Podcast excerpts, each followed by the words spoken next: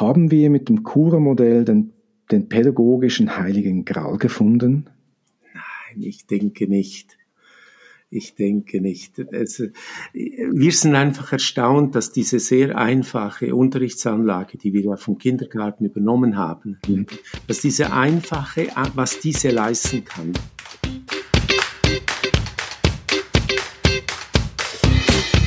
Willkommen zum Schulhelden-Podcast. Auf meinen heutigen Gast habe ich mich sehr gefreut.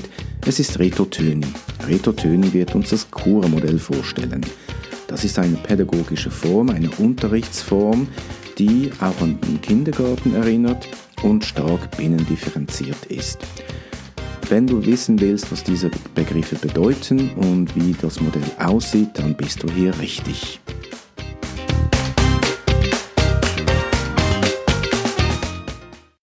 Mein heutiger Gast ist Reto Töni. Ich freue mich sehr auf dieses Interview. Ähm, ich beginne gleich mit der Anmoderation. Reto Töni war die letzten 16 Jahre lang Vizedirektor der Stadtschule Chur und für alle pädagogischen Belange der zehn Schuleinheiten zuständig. Dies, obwohl Reto selbst ein mittelmäßiger Schüler nach eigenen Angaben war und unter der Laune seines zornigen Mittelstufenlehrers stark gelitten hat – Immerhin konnte er die Laune des Lehrers anhand seiner Frisur tagtäglich gut einschätzen. Erst ein neuer Lehrer in der Mittelstufe öffnete Reto Töni die Schönheit der Pädagogik und machte ihm den Lehrerberuf schmackhaft. Dank dem Kurmodell hat Reto Töni in den letzten vier Jahren an den rund 280 Veranstaltungen im deutschsprachigen Raum die Erde wohl schon zweimal umrundet, wenn alle Kilometer zusammengezählt werden. Reto Töni ist sicher das Gesicht des Chormodells, vielleicht sogar dessen Vater. Ja, herzlich willkommen. Was meinst du dazu? Bist du der Vater des Chormodells? Nein, so sehe ich mich nicht. Ich bin möglicherweise der Verursacher des Kurmodells. Ja. So könnte man es sehen. Wer ist denn der Vater? Oder die äh, Mutter? Das sind wir dann äh, alle zusammen, die dieses äh, Modell dann zusammen entwickelt haben. Okay. Ja, ich beginne, beginne ja gerne mit, mit dir als Person. Mhm. Wer, wer hat dich auch im schulischen Bereich in deinem Leben beeinflusst?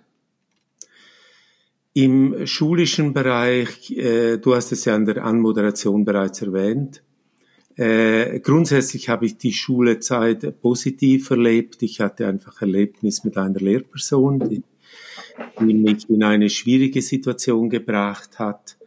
Äh, und äh, dann kam eine neue Lehrperson, eine junge direkt ab dem Lehrseminar. Und dieser Person gelang es einfach von der Art her, äh, mir das Vertrauen in die eigene Lernfähigkeit zurückzugeben. Und es ist ab diesem Zeitpunkt, also ab der sechsten Klasse, wollte ich Lehrer werden. Okay.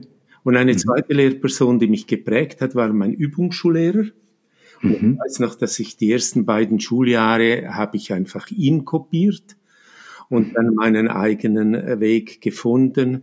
Mhm. Und ich denke, er hätte heute wenig Freude am Kurmodell. Wenig? Wenig Freude, so wie okay. er unterrichtet hat im Verständnis von damals. Mhm. Mhm. Jahren war das, war das auch so okay. Frontal und lehrt, Lehrperson zentriert, nehme ich genau. an. Genau. Mhm. Gab es auch Highlights in deiner Schulzeit? Ja, eben ein Highlight war, war diese, äh, diese Lehrperson. Okay. Mich, äh, es ist sehr, sehr erstaunlich, diese Metamorphose innerhalb eines Schuljahres. Mhm, mh. Wenn man vom, vom in Klammer Schulversager zu jemandem, der, äh, der Lehrer werden will. Und dass das eine Person bewerkstelligen kann, äh, ist erstaunlich. Mhm. Und was hat's ausgemacht? Kannst du es noch formulieren? Ich glaube, Gelassenheit, all, der Druck war weg. Er hat meine Stärken aufgenommen. Ich habe, ich glaube, in einem Schuljahr, das ganze Schuljahr an einer Weltkarte gezeichnet für das Schulzimmer. Also das war so mein Hobby und das hat sich dann auch auf alles andere ausgewirkt. Okay. Mhm. Du schreibst ja auch, dass für dich ein guter Lehrer auch von den schwachen und nicht einfachen Schülern geschätzt wird, was dir offenbar gelang. Mhm. Gibt es da ein, eine Zauberformel? Also wie hast du das erreicht? Gut. Ich meine, es braucht eine gute Balance zwischen Empathie und Führung. Und mhm. ich, ich meine auch, dass man das nicht lernen kann. Oh, okay. Das hören die wahrscheinlich an der Pädagogischen Hochschule nicht gern, oder? Ja, dieses, äh, es geht ja darum, dann sehr, sehr spontan in immer verschiedenen, zum Teil auch schwierigen Situationen richtig zu handeln. Und die Summe davon äh, ergibt dann eben diese, diese, diese Beziehung. Mhm. Und ich habe als Junglehrer hat mich ein Buch geprägt, nämlich Thomas Gordon. Das Buch, weiß ich noch, hieß Schülerkonferenz, wie man Konflikte in der Schule löst. Dieses Buch hat mich stark geprägt und ich habe meinem Sohn dann, er ist auch Primarlehrer, mhm. einen Tipp auf den Weg gegeben und zwar habe ich gesagt, strafe keine Schüler. Mhm. Und ähm, wann beginnt für dich eine Strafe? Was ist ja, eine Strafe? Wir jetzt ausführen. Ich denke einfach, äh, äh, es, es geht um, um äh, Sieger und Verlierer in diesem Konflikt. Und ich, ich möchte eigentlich, dass wenn ein Schüler sich, äh, dass sich äh, irgendwie äh, schwierig verhalten hat, dass er das einsieht. Mhm. Und dass er schlussendlich dann vielleicht auf sich böse ist oder äh, aber nicht auf mich. Mhm. Und das haben, ich denke, das haben wir, ich und meine Kollegin, mit der ich zusammen unterrichtet habe, haben wir auch äh, über alle Jahre durchgehalten. Okay, also nie äh, etwas abschreiben lassen oder ähm, es gibt ja auch so Smiley-Systeme, die weggenommen werden, nichts in dieser Richtung. Nein, nichts in dieser Richtung. Man hat versucht, mit einem Belohnungssystem das Ganze zu umgehen und mhm. musste dann einsehen, dass es genauso problematisch ist wie das Strafen. Mhm. Mhm. Das funktioniert nicht, sondern die, äh, die Gespräche, die dann stattfinden und das Einfordern. Mhm. Natürlich auch. Hat es auch mit dem Menschenbild zu tun, der Lehrperson? Ich meine schon. Das ist auch etwas, was ich immer wieder bemerke und heraushöre, dass eben das Menschenbild, ich glaube, du gehst ja auch noch darauf ein. Du erwähnst ja auch Gerald Hütter. Der, der geht ja stark eben weg vom Objekt hin zum Subjekt. Genau. Ja. Dann, du hast ja auch irgendwie geschrieben, was bist du jetzt? Bist du ein theoretischer Praktiker oder ein praktischer Theoretiker? Ja. Ich weiß einfach, dass meine Zeit, diese 20 Jahre in der Seminarübungsschule, äh, haben mich natürlich geprägt. Mhm. Klar. Und es, jemand hat ja gesagt, es gibt nichts Praktischeres als eine gute Theorie. Mhm. Ich gehe die Sachen meist äh, ganzheitlich und oft intuitiv an mhm. und brauche dann aber eine Struktur, die mir Orientierung gibt. Ja. Und von daher, ich komme eigentlich von der von diesem äh, eher, ich bin eher Praktiker als Theoretiker. Mhm. Okay. Dann, wie muss ich mir das lebhaft vorstellen? Du, du äh, sagst ja, dass du Schnitzelbänke, also an der Fasnacht, so Texte vorgelesen hast. Nein, und, und ich meine. Gesungen. Gesungen. Ja, ich, also ich, ich nehme jetzt mal an, in diesen 16 Jahren und auch jetzt noch bist du in Chur, warst du stadtbekannt. Also konntest du überhaupt jemanden aufs Korn nehmen? Also in Schnitzelbänken stelle ich mir immer vor, dann, dann wird etwas aufs Korn genommen, etwas ein bisschen ins Lächerliche gezogen. Also konntest du dir das noch erlauben? Eben nicht ins Lächerliche, sondern vielleicht ins Lachen. Und mhm. Äh, wir wollten mit unserer Gruppe, wir, wir gehen, haben jetzt das 20 Jahre lang gemacht und das ist abgeschlossen. Wir wollten vor allem unterhalten und Pointen liefern, mhm. ohne jemanden zu verletzen. Und das ist oft eine Gratwanderung mhm. sehr nahe zusammen. Und wir haben dann immer wieder sehr heftige Diskussionen in der Gruppe geführt. Und gesungen wurde eine Bank erst, wenn wirklich jeder dahinter stehen konnte. Und sonst haben wir es nicht gemacht. Okay. Also gab es nie irgendwie ernste Gespräche nach einer Schnitzelbank oder Nein, so? gab es nicht. Wir okay. haben geschaut, dass wir nie das Trottoir wechseln müssen, wenn dann eine solche besungene Person uns begegnet. okay. Ja, cool.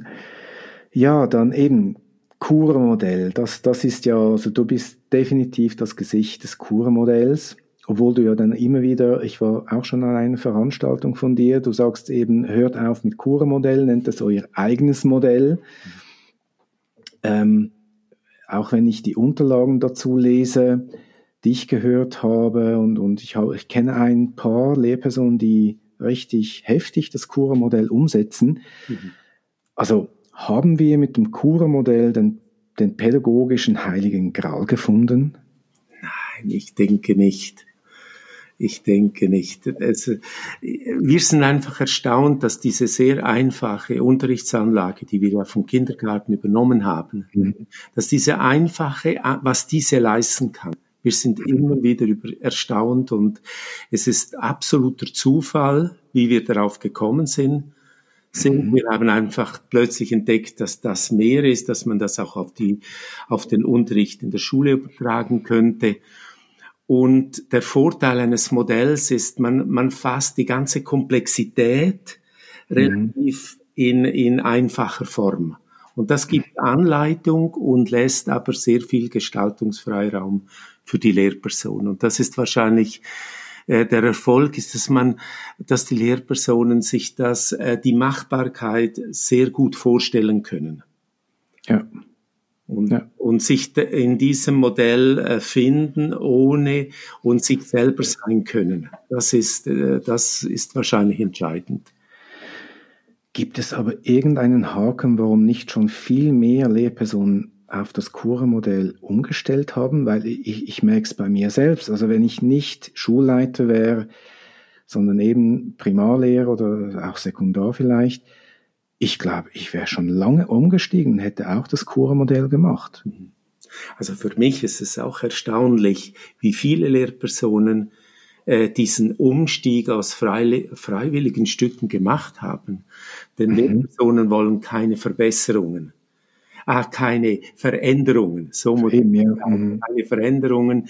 Äh, mit Veränderungen haben sie nicht immer gute Erfahrungen gemacht, aber mhm. sie mhm. sind bereit, wenn sie das sehen, äh, für Verbesserungen. Und mhm. deshalb mhm. lassen sie sich drauf, auf diese Idee ein. Ich habe mich wirklich sehr gefreut, mit dir heute sprechen zu dürfen, weil eben ich habe mich ja gedanklich mal schon einiges Mal mit dem Kurmodell auseinandergesetzt dann werde ich doch noch wirklich ein paar Fragen haben für unsere Zuhörerinnen und Zuhörer. Wenn ich jetzt ein ahnungsloser Vater wäre, der auch Angst vor neuen Modellen hat, dass das Kind vielleicht untergeht, wie kannst du das Kurmodell mit seinen vier Elementen bitte kurz beschreiben? Das, wie kann ich es den Eltern nahebringen? Wahrscheinlich können die Eltern nachvollziehen, dass es schwierig ist, mit einem einem Unterrichtsprogramm alle Schüler zu erreichen. Mhm. Das können Sie sich vorstellen. Und für einige stimmt das Niveau und das Lerntempo, andere langweilen sich oder sind überfordert. Und das mhm. meist über die ganze Schulzeit. Und wir bieten die Lösung an, indem wir zum gleichen Thema unterschiedliche Lernaufgaben anbieten, einfach in der Hoffnung, dass wir äh, die Schüler besser abholen können dort, wo sie sind. Mhm. Und damit mhm. das überhaupt leistbar ist, braucht es ein bisschen eine andere Organisation des Unterrichts. Und daher auch die umgestellten Schulzimmer und der Kreis für die Inputs. Mhm. Ich meine, wer Mitarbeitende in einer Firma erfolgreich führen will, wird auf Partizipation, Vertrauen und Verantwortungsübernahme setzen, ohne aber die Kontrolle dabei außer Acht zu lassen.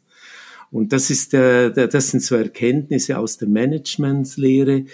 Äh, ich meine, diese lassen sich auch auf die Schule übertragen, denn es geht, wie führt man Menschen und wie motiviert aber, man Menschen. Wir reden ja von Kindern, also meinst du jetzt die, die Verantwortung den Kindern überlassen oder den Lehrpersonen? Ich meine, die Verantwortung im Prozess auch den Schülern übertragen, soweit sie damit nicht überfordert sind. Soweit sie das auch übernehmen können. Äh, sie partizipieren am Prozess äh, und, und sie gut begleiten. Wenn ich mir jetzt vorstelle, es gibt sicher auch Kinder und Eltern, wenn ich jetzt als Vater zu dir komme und sage, hey, aber mein Kind, das braucht Anleitung. Das, das geht nicht ohne. Der braucht eine enge Führung. Genau. Was sagst du dem?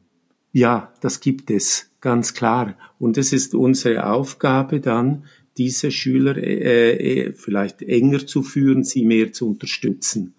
Es ist auch, äh, es geht auch darum, äh, einzufordern, Leistungen einzufordern. Mhm, mh. Und äh, es geht ja äh, vor allem in, äh, es geht darum, Lernerwartungen zu formulieren, auch an das Kind und diese dann auch zu überprüfen.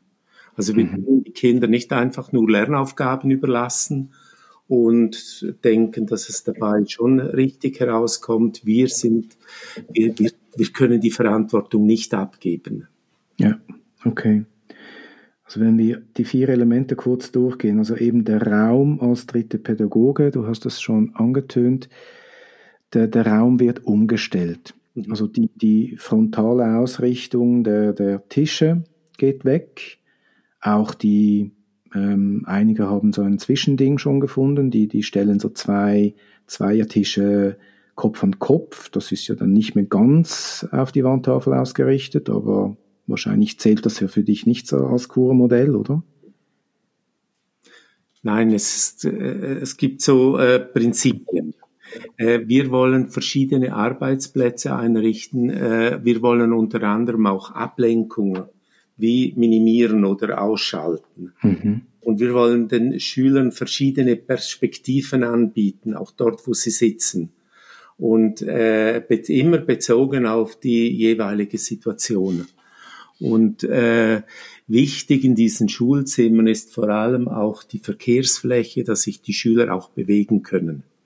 Ja. Und äh, so gewinnen wir Raum, wenn wir Tische zum Beispiel an die Wand stellen, äh, gewinnen wir sehr viel Verkehrsfläche, äh, schaffen Möglichkeiten für konzentriertes Arbeiten äh, aber wir nehmen uns natürlich auch die Möglichkeit, äh, einen traditionell frontalen Unterricht zu machen. Das geht dann nicht mehr. Hm. Deshalb brauchen wir den Kreis. Ja. Gibt es auch wirklich ungeeignete Räume? Weil ich kann mich noch erinnern an einer anderen Schule, als ich tätig war. Ähm, das war ein altes Schulhaus, viele Fensterfronten, viele Kasten. Also es gab wenn man ja, das ein bisschen negativ sieht, fast keine Möglichkeit, ähm, die, einen Bank äh, zu, einem, zu einer Wand hinzustellen. Also entweder war, war ein Fenster dort oder ein Schrank, der geöffnet werden musste. Also gibt es da für dich, hast du mal jemals einen Raum gesehen, der, wo du sagst, nee, also das geht wirklich nicht? Ich bin jetzt daran, die Schweizer Schule in Rom zu beraten und die haben Schulräume unter anderem von 38 Quadratmeter für 24 das, Kinder. Das ist nicht viel. Nein, das ist so wenig. Und äh, dort würde es gehen, wenn man zum Teil die Tische an die Wand stellt, nach außen und in der mhm. Mitte einen großen Tisch belässt, einen langen Tisch, mhm. Beratungstisch, um den man herum einen Kreis bilden kann. Mhm. Mit gutem Willen gehe, würde es, würde es selbst dort gehen. Okay.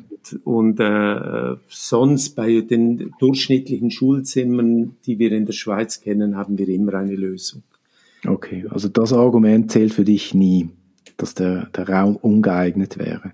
Nein, einfach, es gibt Grenzen gegen unten. Ja, okay eben der Kreis, das ist, das ist, das klingt ja ein bisschen so kleinkindlich. Du hast das ja auch vom Kindergarten übernommen. Also hör auf mit dem Kindergarten ist ja praktisch ein, so ein Sprichwort. Ähm, ist das nicht so kleinkindlich? Ja, von diesem, ich denke, von diesem Bild müssen wir uns lösen. Mhm. Denn äh, im Kreis halten wir den Fokus sehr hoch. Es ist sehr zielgerichtet und die Zeit ist ja begrenzt. Mhm. Man kann sich das so vorstellen wie ein kurzes Tutorial-Video. Mhm. Äh, man muss sehr gut als Lehrperson überlegen, äh, was bringe, wie bringe ich die Sache so, dass die Schüler nachher wissen, was sie tun müssen und was das Ziel ist und dass sie arbeiten können. Es ja. ist also eine relativ kurze, aber sehr intensive Zeit, in der die alle Aufmerksamkeit eingefordert wird. Und ja. daher haben wir eine ganz andere Situation jetzt als nur einen Kreis ums Lagerfeuer herum, was natürlich mhm. schön ist. Okay. Dann Lernen mit Lernaufgaben. Was kannst du da dazu sagen? Das, das findet doch auch schon statt. Also ich meine, das ist ja der, der Job der Lehrpersonen. Ganz klar. Aber äh, der, die Lehrpersonen denken den Unterricht in Lernaufgaben. Das heißt, dass diese Lernaufgaben, äh, er muss ja auch einschätzen bezüglich auch, äh, Aufgabenschwierigkeit mhm. so dass wir den Schülern äh, den, äh, die Lerninhalte wirklich in Stufen anbieten können und sie dort einsetzen können, wo sie genau sind. Mhm. Das ist äh, der Vorteil, wenn man äh, in, in äh, Lernaufgaben denkt. Zudem geht es natürlich um die Aktivierung. Äh, Lernen ist ein, ein Tunwort. Und ja. Wir sollten die Schüler in diesen, in, in diesen so, äh, Situationen aktivieren und damit sie diese Konstruktion einmal für sich machen können, aber mhm. auch zusammen. Das ist ganz wichtig.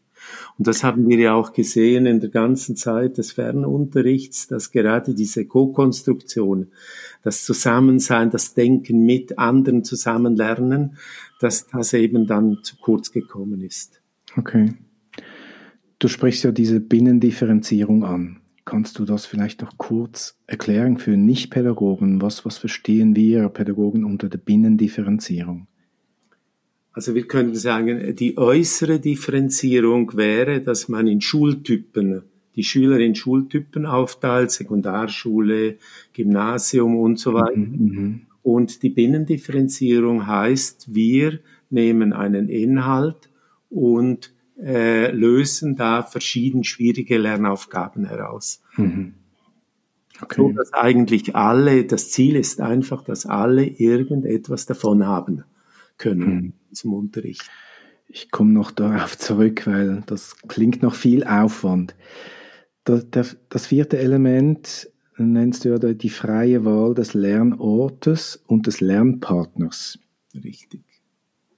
Und das war, Wie, ja an, von, von Anfang an war das, ja, wurde das sehr kritisch angeschaut. Ist ja, eben, ja. Mhm. Der Sinn dahinter. Es hätte auch sein können, dass das nicht funktioniert, dass man damit jede Klasse durcheinander bringt. Ja. Und unsere Erfahrung ist eine gegenteilige.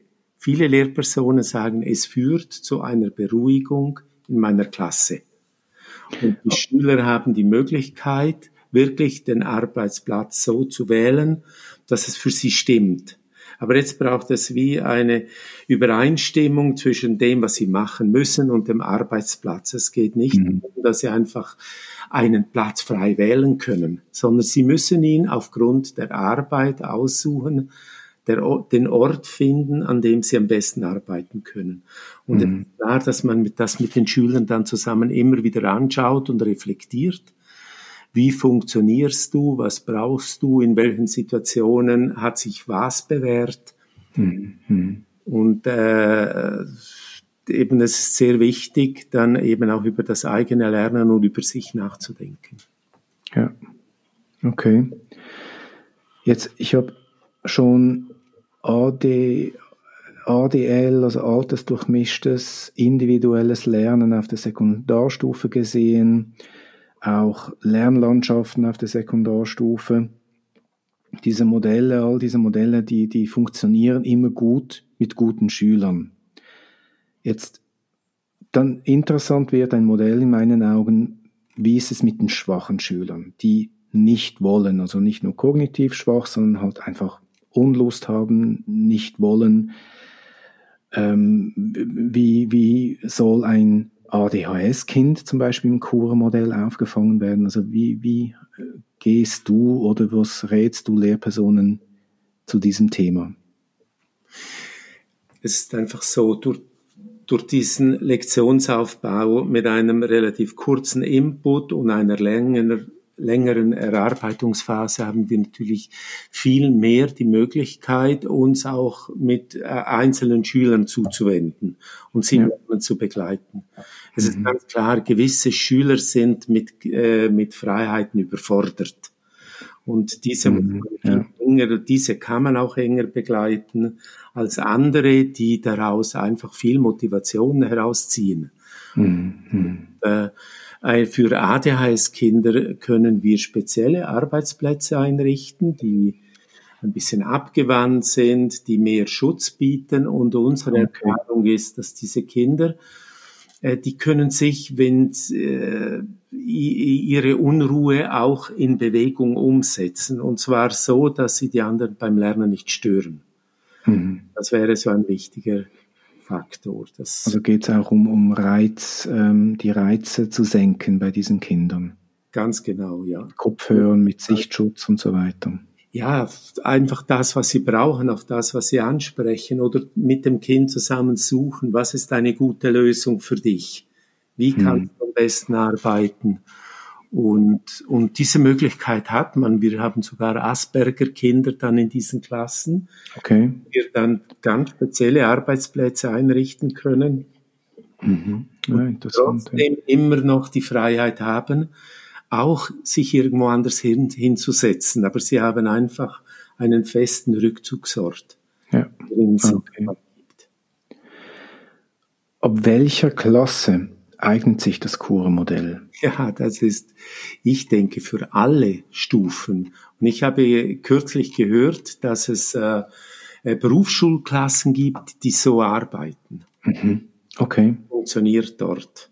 Das wäre die nächste Frage gewesen. Also du, wenn es nach dir ginge, direkt ab dem Kindergarten in der ersten Klasse geht's los und dann eigentlich fast offen nach oben. Genau. Also das würde ja fast bedeuten, auch in der Erwachsenenbildung. Ich meine, wir funktionieren alle gleich und von ja. daher beziehen wir auch die, wir wollen auch eine gewisse Autonomie im Lernen, wir wollen äh, äh, zusammen lernen, die anderen spüren und vor allem wollen wir äh, Kompetenz erleben, wir wollen äh, Erfolge. Mhm wenn dann noch eine Lehrperson da ist, die es gut mit uns meint, die uns begleitet, die uns hilft, aber die es auch einfordert, auch das ist gut gemacht, ja. äh, äh kann dieses, kann diese Anlage des Unterrichts sehr gut gelingen. Und wir merken vor allem auf der Sekundarstufe 1, dass die Jugendlichen sehr, sehr positiv auf dieses mhm. mhm. ansprechen. Ja. Du erwähnst auch die Selbstbestimmungstheorie von D.G. Ryan, eben die Partizipation, die Beziehung und das Kompetenzerleben. Das geht ja eben in diese Richtung. Genau. Ich, ich frage mich aber, warum, warum wird da nicht stärker an den pädagogischen Hochschulen auf, auf, auf die, das eingegangen? Wenn, wenn ich meine wirklich guten und motivierten jungen Lehrpersonen beim Unterricht zuschaue, dann, dann also ich sehe ich wenig ähm, bei, von diesen Selbstbestimmungskompetenzen, äh, die, die Partizipation ist, ist gering, die Beziehung ist noch am stärksten, das Kompetenzerleben ist in einer ersten Klasse praktisch gleich null, also es wird ja alles vorgegeben, mach dies, mach das. Genau. Ähm, ja, gut, ich müsste, da müsste ich mal jemanden von der pädagogischen Hochschule mal interviewen und fragen, ja, wie, wie sieht das mit dem aus? Genau. Ich merke auch immer mehr eben deutsche Professoren und so. Ähm, der, der Professor Burhoff, der, der geht auch sehr stark in diese Richtung, mhm. eben das eigene Kompetenz erleben. Und ich denke, eben mit dem Kurmodell ist das natürlich sehr, sehr stark möglich. Genau. Also mir ist das wirklich sehr, sehr sympathisch. Ja, und es ist so, dass wir haben einerseits die Theorie, die wird sicher vermittelt an den pädagogischen Hochschulen. Ja. Aber es geht es darum, irgendwie eine Anlage, wie mache ich es? Wie ja. löse ich diese Prozesse aus? Und das ist eben die, die große Stärke dieser Unterrichtsanlage, dass das, dass das dann eben möglich wird. Das bietet Chancen. Äh, mhm. mhm. Chancen dann, die man dann wahrnehmen kann oder mehr oder weniger wahrnehmen kann. Aber äh, ich denke, gerade alle überfachlichen Kompetenzen lassen sich in einem eng geführten Unterricht äh, gar nicht stärken. Das, mhm. da braucht es eine solche Anlage und weil sie eben so einfach ist, vom Verständnis her mhm. äh, sehr einfach ist und nachvollziehbar ist, funktioniert das auch, weil sehr viele Effekte sind wie impliziert in dieser Anlage. Okay. Mhm. Und, äh, ja. Einfach, aber nicht leicht, ja. würde ich jetzt hier sagen. Einfach, ja, aber nicht leicht umzusetzen. Das Thema Helfersysteme erwähnst du auch. Ähm, das, das ist für mich auch etwas Wichtiges. Mhm. Wie ähm, welche Helfesysteme findest du sinnvoll? Ja, es, es, es geht ja um den Grundsatz, miteinander und voneinander zu lernen. Und dass die Lehrperson nicht mehr die einzige Auskunftsperson bleibt als Autorität im Schulzimmer. Mhm. Am einfachsten ist es, wenn ich den Schülern sage, schaut, bevor ihr mich fragt, müsst ihr einen Mitschüler fragen. Das, äh, und wenn Sie mich dann fragen, würde ich, würde ich dann Ihnen nicht gerade die, Arbe äh, die Antwort liefern, sondern Sie fragen, was hast du dir bereits äh, gedacht? Mhm. Wo stehst du? Und das wird dann relativ sehr lästig für die Kinder. Die wollen eine Antwort. Mhm. Der Zeit denken sie, ich gehe viel lieber zu einem Mitschüler. Der, der sagt mir, da muss ich nicht sagen, was ich gedacht habe. Mhm.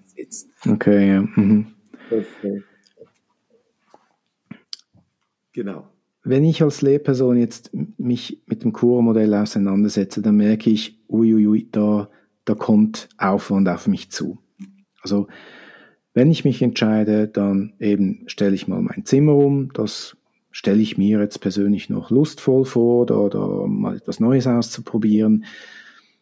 Aber und, und dann, welche Schulfächer würdest du oder wie viele Schulfächer würdest du dann äh, so einer Lehrperson raten, umzustellen? Ich, ich, empfehle den Lehrpersonen, äh, stelle dein Schulzimmer um. Das ist der mhm. Einstieg mhm. ins Kurmodell. Das ist eigentlich das Einzige, was wie sein muss, um, ja. um überhaupt in diesen Modus hineinzukommen. Und nachher nimm deinen Unterricht so, wie er ist, in diese, in diese neue Form. Okay. Wir haben festgestellt, dass der traditionelle Unterricht mit kleinen Adaptionen äh, tiptop funktioniert, auch in diesen Strukturen. Und mhm. dann muss man sich, bevor man jetzt die Fächer angeht, muss man sich Zeit nehmen, einfach diese Abläufe mit den Schülern einzuüben. Das Welche Abläufe meinst du zum Beispiel? Äh, man trifft sich am Anfang im Kreis und nicht, mhm. reserviert sich keinen Sitzplatz äh, dann, äh, wie wählt man Lernaufgaben? Was ist da entscheidend? Äh, wie komme ich zu einem guten Arbeitsplatz, der, äh, an dem ich gut arbeiten kann? Was mache ich, wenn ich nicht weiterkomme? Alle diese, äh, wo habe ich mein Material? Wie komme ich zu diesem Material? Äh, wo ist, wie beginnt der Schultag? Wie endet der Schultag? Mhm. Diese Abläufe können dann geübt werden. Der Unterricht ist mehr oder weniger noch gleich wie vorher, mhm. außer dass er äh, nicht mehr so gut frontal funktioniert. Mhm. Genau, also der Raum zwingt dann die Lehrperson bereits, äh, den Unterricht zu verändern. Okay. Mhm. Anzupassen an diese Situation und das passiert dann recht organisch. Und Erst nachher würde ich sagen, so, und dann würde ich mit einem oder mit zwei Fächern beginnen mhm. und diese, und dann dort in Lernaufgaben denken und diese Differenzierung suchen und sich Zeit lassen. Vor allem sich und den Schülern Zeit lassen. Aber das ist ja dann ein enormer Aufwand. Da diese, diese Differenzierung der Lernaufgaben. Das hat man das Gefühl. Es geht äh, wenn, wenn man die Differenzierung von oben sieht, dann mhm. ist kaum leistbar.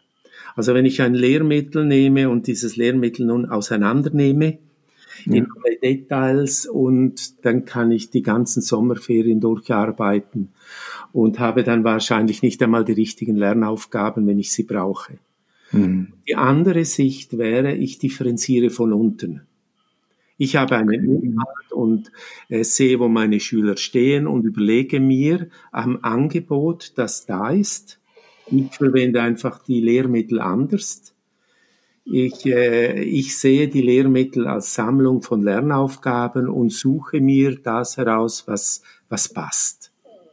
Ja. Und äh, es ist erstaunlich, wie äh, die Kompetenzorientierung bei diesem mhm. Denken nimmt zu.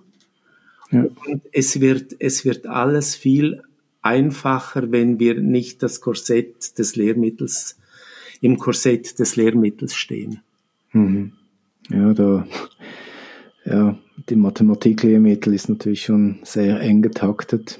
Da gibt es ja auch schon Jahrespläne vom Lehrmittelverlag selber. Ja. Du müsste nur den Lehrplan lesen, den Lehrplan einmal öffnen und lesen, was dort mhm. steht. Genau. Dann steht in der zweiten Klasse äh, die Grundoperationen im Zahlenraum 100 und die Längen und mhm. viel, viel bescheidener. Also wir, wir könnten viel, viel Druck von den Schülern nehmen, wenn wir, wenn wir äh, den Unterricht anders denken. Mhm. Okay. Nebst der Umstellung des Zimmers gilt es in meinen Augen eben auch die Einstellung der Lehrperson stark im Fokus zu haben.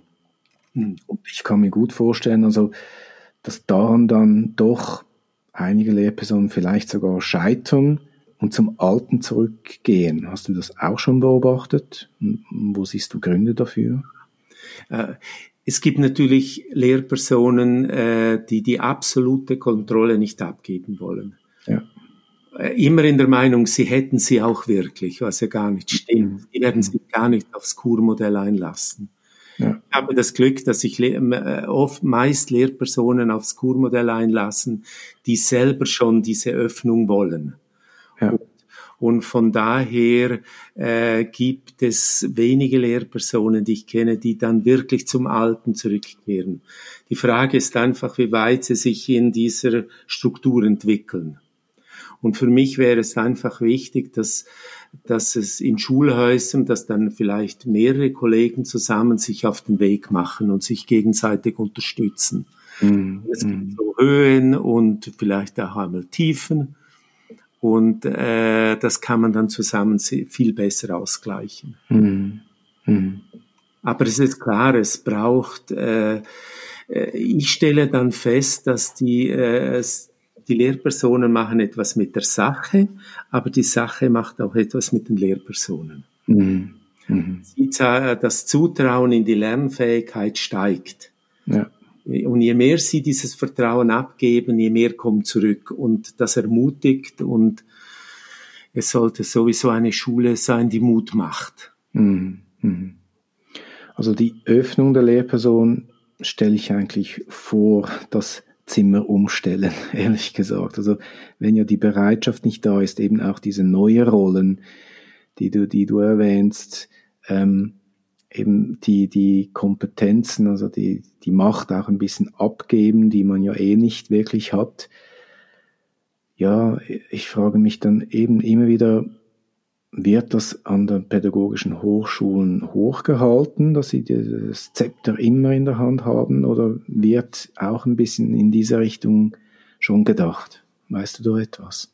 Also die Pädagogische Hochschule Graubünden hat jetzt, wir sind vorgestern in einem CAS-Kurmodell gestartet. Mm, okay. Die hat sich zum ersten Mal jetzt wirklich bekannt äh, äh, zu diesem Modell.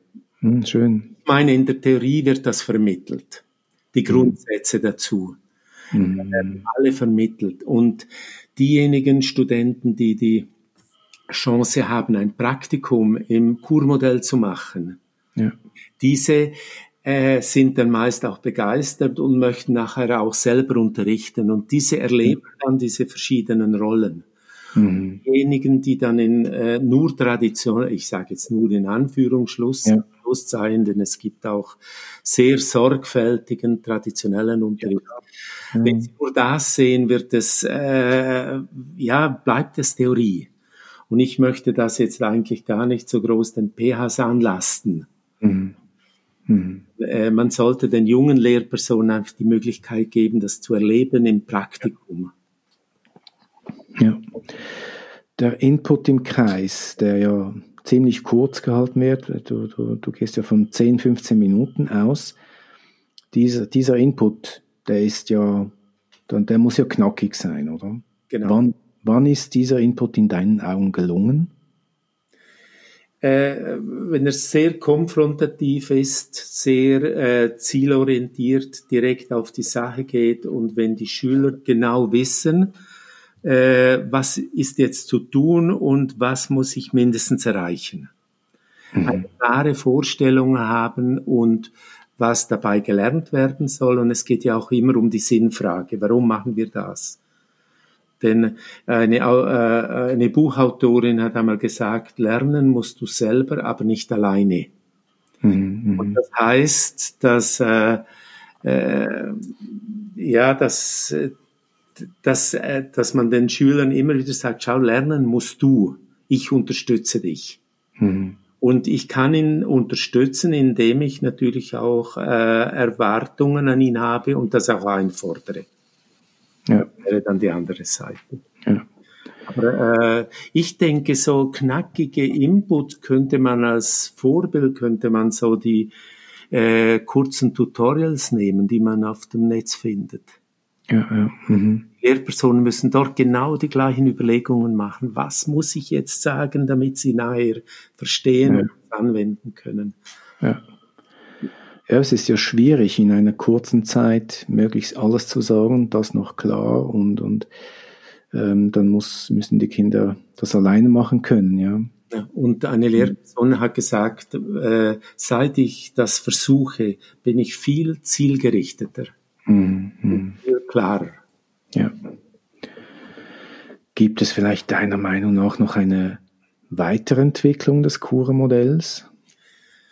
Ja, auf jeden Fall, denn äh, wenn wir äh, nach Falco Peschel, das ist so der Papst des offenen Unterrichts, mhm. wenn man das Kurmodell jetzt so in der Ausprägung auf Stufe 2 von 4 setzen. Okay. Damit wäre der Wochenplan und Werkstattunterricht wäre auf Stufe 2 schon weitgehend überwunden. Ja. Und auf Stufe äh, Merkmale der Stufe 2 ist die Differenzierung von unten. Mhm. Wir schauen, wo sind die Schüler und was brauchen sie, was ist der nächste Schritt. Mhm. Dass die Schüler sich auch partizipieren können. Und jetzt eine, eine Erweiterung oder eine Weiterentwicklung wäre sicher, wenn die Schüler immer wieder auch die Gelegenheit erhalten, auch eigene Themen zu bearbeiten, interessenorientiert, mhm. eigene Themen erarbeiten und natürlich ein weiter Schritt wäre, dass man so auch äh, sie in basisdemokratische Prozesse einbindet, die sie selber betreffen, damit sie mehr Verantwortung für sich und für andere übernehmen. Das wäre so nach Peschel wäre das Stufe 4, die okay. Also wir haben noch einiges vor uns. Okay, ah, spannend. Aber schön wäre für mich, wenn man die Stufe äh, Wochenplanunterricht, Werkstattunterricht und Dossierlernen überwinden könnte. Überwinden, das klingt. Überwinden. Das klingt ein bisschen negativ. Nein, weil, weil es einfach die Differenzierung von oben ist und Zuweisung von Inhalten und es geht, äh, es geht vor allem ums Abarbeiten. Mhm. Und, äh, und ich finde, die Qualität von Lernprozessen äh, ist irgendwo anders. Mhm. Okay. Aber im Idealfall, also du hast ja in der Mitte etwa gesagt, nach einer Eingewöhnungsphase ohne Umstellung der Fächer, wie, wie lange wäre so eine Eingewöhnungsphase? Sieben, Halbes Jahr oder? Sieben Schulwochen. Entschuldigung? Sieben Schulwochen würde ich Sieben Schulwochen, okay, also so ein Quintal. Herbstferien äh, sich Zeit lassen und nachher dann, dann den, den Unterricht weiterentwickeln. Und dann eigentlich fast alle Schulfächer, die ein bisschen so klassisch sind, Sprachen, Mathematik, NMG, das, das könnte alles eben auf das Core-Modell dann umgemünzt werden, also auf diese Binnendifferenzierung. Ja, könnte, aber muss, ich würde sagen, steig dort ein, wo du willst. Oft sagen, viele sagen, Mathematik ist es einfacher, andere sagen, in der Sprache ist es einfacher. Mhm, mhm, und äh, beginn irgendwo. Und gewisse Lehrpersonen sagen, weißt du, ich, ich arbeite jetzt auch im Englischen so. Mhm. Ich kann eigentlich gar nicht mehr anders. Ja. Und das wäre dann der Weg ja. um sich selber eben diesen Druck zu machen oder äh, so ist es richtig und anders wäre es falsch. Das, ja. äh, äh, diesen Druck möchte ich nicht. Wenn sich aber ein Schulhaus dazu entschließen würde, dann, dann wäre wahrscheinlich die Gesamtbelastung dann schon tiefer, oder? Bezüglich Vorbereitung und Initialaufwand. Äh, ich denke vor allem die Unterstützung wäre gewährleistet in diesem Prozess drin einander ja. Gegenseitig unterstützen. Aber ja. sonst diesen, es geht darum, um einen anderen Blick auf die Lehrmittel zu erhalten und mhm. äh, diesen anderen Weg zu gehen. Da, vielleicht braucht es da auch eine Weiterbildung für dieses Schulhaus, damit sie äh, erkennen, wie, wie, ah, so ist es gedacht. Ja. So ist es für mich ja. auch leistbar so, äh, ich habe eine Junglehrerin gesehen, die jeden Inhalt auf sieben Stufen ausdifferenziert hat. Ui, okay. Das äh, ist natürlich sehr gefährlich, auch für, für diese Person, die ist wahrscheinlich, die kann das unmöglich durchhalten. Ja. Das ist gar nicht nötig. Ja. So, äh, kompetenzorientiert unterrichten heißt zuerst einmal schauen, wo steht der Schüler mhm. und was möchte ich mindestens erreichen und was mhm. kann man erreichen. Mhm und so weiter, dass man sich dort orientiert. Ja. Ja, spannend, spannend. Gibt es von deiner Seite her, was zum Kura-Modell noch gesagt werden muss? Ja, eigentlich. Äh, für mich wäre einfach so eine Vision, wäre schon da, wie, äh, wie man, wo ich Schule sehe. Mhm. Und, äh, eine Vision ist sicher äh, eine Schule ohne Noten und Selektionen. Ja. Das steht mhm. irgendwie quer zur ganzen äh, Kompetenzförderung. Ja. Ich meine nicht, dass wir die Noten dann mit Buchstaben ersetzen, sondern dass wir gute Formen finden für Rückmeldungen zu fachlichen und überfachlichen Kompetenzen, die auch von den Abnehmenden verstanden werden. Mhm. Würde auch bedeuten, die Jahrgangsklassen auflösen, oder? Nein, würde ich nicht unbedingt. Wir haben ja ich würde sagen, wir haben ja meistens haben wir ja mehrere Entwicklungsstufen in einem Jahrgang drin. Mhm. Schon okay. immer äh, Spaß. Wir haben ADL in der Jahrgangsklasse. Mhm. Okay. Wir haben ja fünf Entwicklungsstufen jetzt pro Jahrgang. Das mhm. ist gar nicht. Okay. Ja, also noch eine weitere. Aber das wäre, äh, das wäre schon äh, äh ein ganz entscheidender Schritt Wahrscheinlich wird man jetzt kurzfristig einmal, die Hausaufgaben sind ein Auslaufsmodell. Mhm. Daran wird man gehen. Eine nächste Stufe wäre, dass man die, die Selektion und Differenzierung, äußere Differenzierung ausbaut, auf der Volks abbaut auf der Volksschule. Ja. Mhm. Stufe, dass man sagt, auf der Oberstufe haben wir nur noch eine Gruppe. Ja. Innerhalb dieser Gruppe wird dieser differenzierende Unterricht gemacht, damit wirklich alle voneinander profitieren können. Ja. Das ist so meine Vision. Ja. Ja, das, das beinhaltet eigentlich schon fast meine Schlussfragen. Ich stelle ja gerne am Schluss die gleichen Fragen, mhm. nämlich eben diese grüne Wiese-Frage. Also wenn es jetzt keine Schulen gäbe, wie müsste deiner Meinung nach die Schule mit dem heutigen Wissen neu erfunden werden? Ich finde, man hat ja, äh, was die Einrichtung Schule leistet, hat man jetzt gemerkt über den Fernunterricht. Ja. Und das auch schätzen gelernt. Das ich, insofern äh, finde ich, die Institution äh, hat absolut seine oder ihre Berechtigung. Schule, wie sie ist ja. wird den An Anstaltscharakter aus dem 19. Jahrhundert, der wird sich immer mehr verlieren hm. äh, in der Förderung und und von daher, äh, ja, ich sehe natürlich zum Beispiel architektonische Möglichkeiten, ja.